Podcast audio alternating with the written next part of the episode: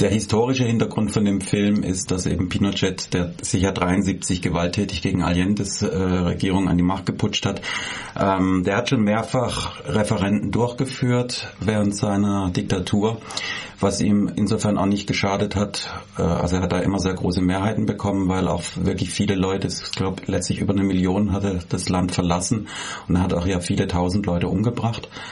Ähm, dieses Referendum 88, wo es wieder um die Frage ging, weitere acht Jahre Pinochet, ähm, da war schon eine gewisse Lockerung im Land. Also es waren wieder Parteien, etwas mehr Parteien zugelassen. Ähm, und es gab einen gewissen internationalen Druck, dass auch die Kampagne, die gegen eine weitere Pinochet-Regierung äh, äh, stimmt, dass die ebenfalls 15 Minuten Sendezeit im Fernsehen bekommt.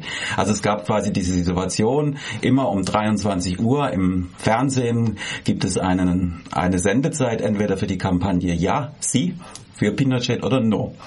Und der Film, der eben No heißt, von Pablo Larraín von 2012. Larraín. Larraín ähm, ja, man muss das rollende R können. ähm, das ist ein Akzent auf dem I, deswegen sage ich.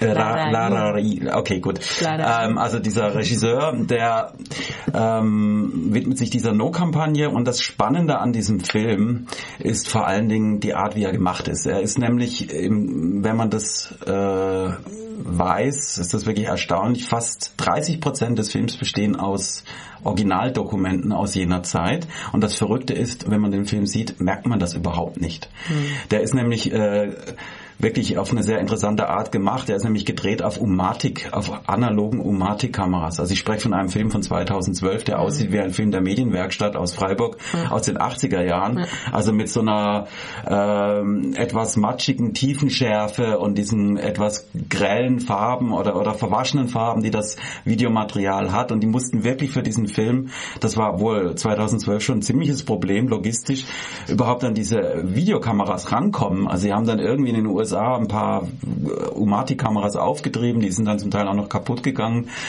Uh, und das zweite Problem war, das dann nachher auch äh, zu digitalisieren. Also auch dafür gab es offenbar kein System.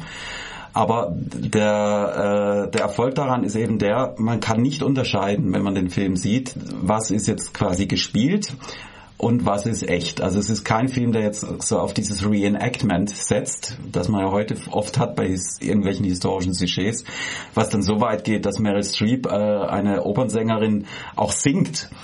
Ähm, ob, obwohl man von der Opernsängerin ja Realaufnahmen hätte.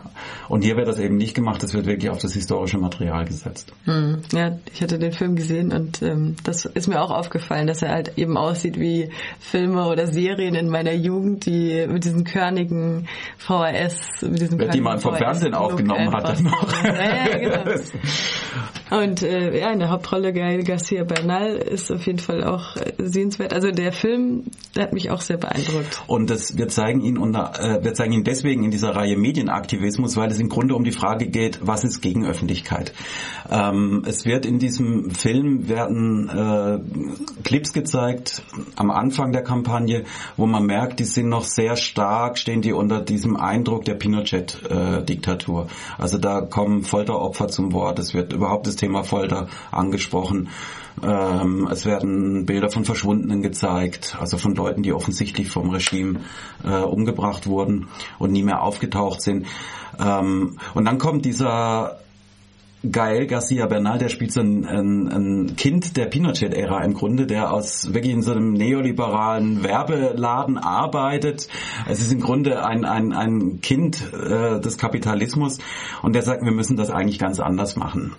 Und äh, im, dann wird so ein Werbeclip entworfen, der aussieht wie, wie, wie eine Cola-Werbung mit glücklichen Menschen und Fröhlichkeit steht im Mittelpunkt. Chile soll sich auf die Fröhlichkeit einstimmen. Und es gibt dann ganz heftige Diskussionen, die ich persönlich sehr spannend fand, eben wo Leute aus der Opposition sich das angucken und sagen, das geht überhaupt nicht, seid ihr verrückt, ihr seid, mhm. oder sogar der eine sagt, du bist ein Arschloch, sowas kann man mhm. nicht machen. Mhm. Inklusive den Debatten, die dann natürlich wieder aufkommen, äh, wer war wie stark betroffen von der Diktatur, wer ist geflohen oder wessen Familie ist geflohen, wer ist geblieben. Also äh, da schwingt sehr viel mit. Ja, das hat ja auch teilweise ganz, ganz witzige Züge dann. Dieser Werbefuzzi, sage ich jetzt mal ja. in Anführungsstrichen, der halt sagt, hey, mit sowas, wenn wir die Leute schocken, werden wir dieses Referendum niemals gewinnen. Und die anderen sagen, ja, natürlich gewinnen wir das nicht. Ja, aber wollen wir es nicht wenigstens versuchen? Genau. Und dann kommt halt der Regenbogen und die Cola-Werbung, wie du das sagst. Das sind halt schon auch irgendwie witzige Elemente, obwohl es ja alles ein sehr beklemmendes Szenario ist eigentlich in diesem, ja. In, diese, in diesem diktatorischen Chile. Das fand ich aber eben auch spannend, dass ja. äh, die die Opposition ursprünglich sagte, wir werden das gar nicht gewinnen können, mhm. aber wir nutzen die Zeit, um die Leute irgendwie zum Gedanken, zum Denken anzuregen, um ihnen etwas zu zeigen. Und dann kommt plötzlich dieser Optimismus rein. Nein, wir nehmen das so ernst, wir wollen gewinnen. Was ja am Ende auch dann funktioniert hat. Ja, und ich glaube, da nehmen wir auch nichts äh, vorweg, weil die Geschichte ist das, sagt eben, sagt das ihre, der das Referendum wurde gewonnen mit dieser No-Kampagne, was ja auch irgendwie äh, schwierig war, wenn man irgendwie dieses Sie hat, das Positive und das No, also was ja eh schon negativ behaftet ist, das war ja auch ganz in, in dem Film dann in der Diskussion. Genau, wie, wie bringt man sowas Positives ja. rüber? Und witzig war dann auch die Reaktion von der Sie-Kampagne immer wieder. Also der Film ist tatsächlich so übel das Thema ist, auch irgendwie unterhaltsam gemacht und auch witzig teilweise. Ja. Und aber auch sehr beklemmt. Also ja, Schaut ihn euch an. Genau, und zwar am kommenden Freitag und da lassen wir uns dann auch nicht von ein paar Regentropfen ignorieren, wie leider jetzt am Samstag beim Stummfilm, wo wir es auch aus Rücksicht auf die Instrumente für die Live-Musikbegleitung einfach canceln mussten bei dem Wetter. Wir werden am Freitag hier eine Plane über dem Hof hängen haben, wir werden es im großen Hof machen und äh, ja, so bei Einbruch der Dunkelheit, Viertel vor zehn rum, werden wir dann No zeigen. Eintritt 7 Euro. Ja, 5 Euro. 5 Euro. Genau. Gut, vielen Dank, Andreas. Danke, Maike.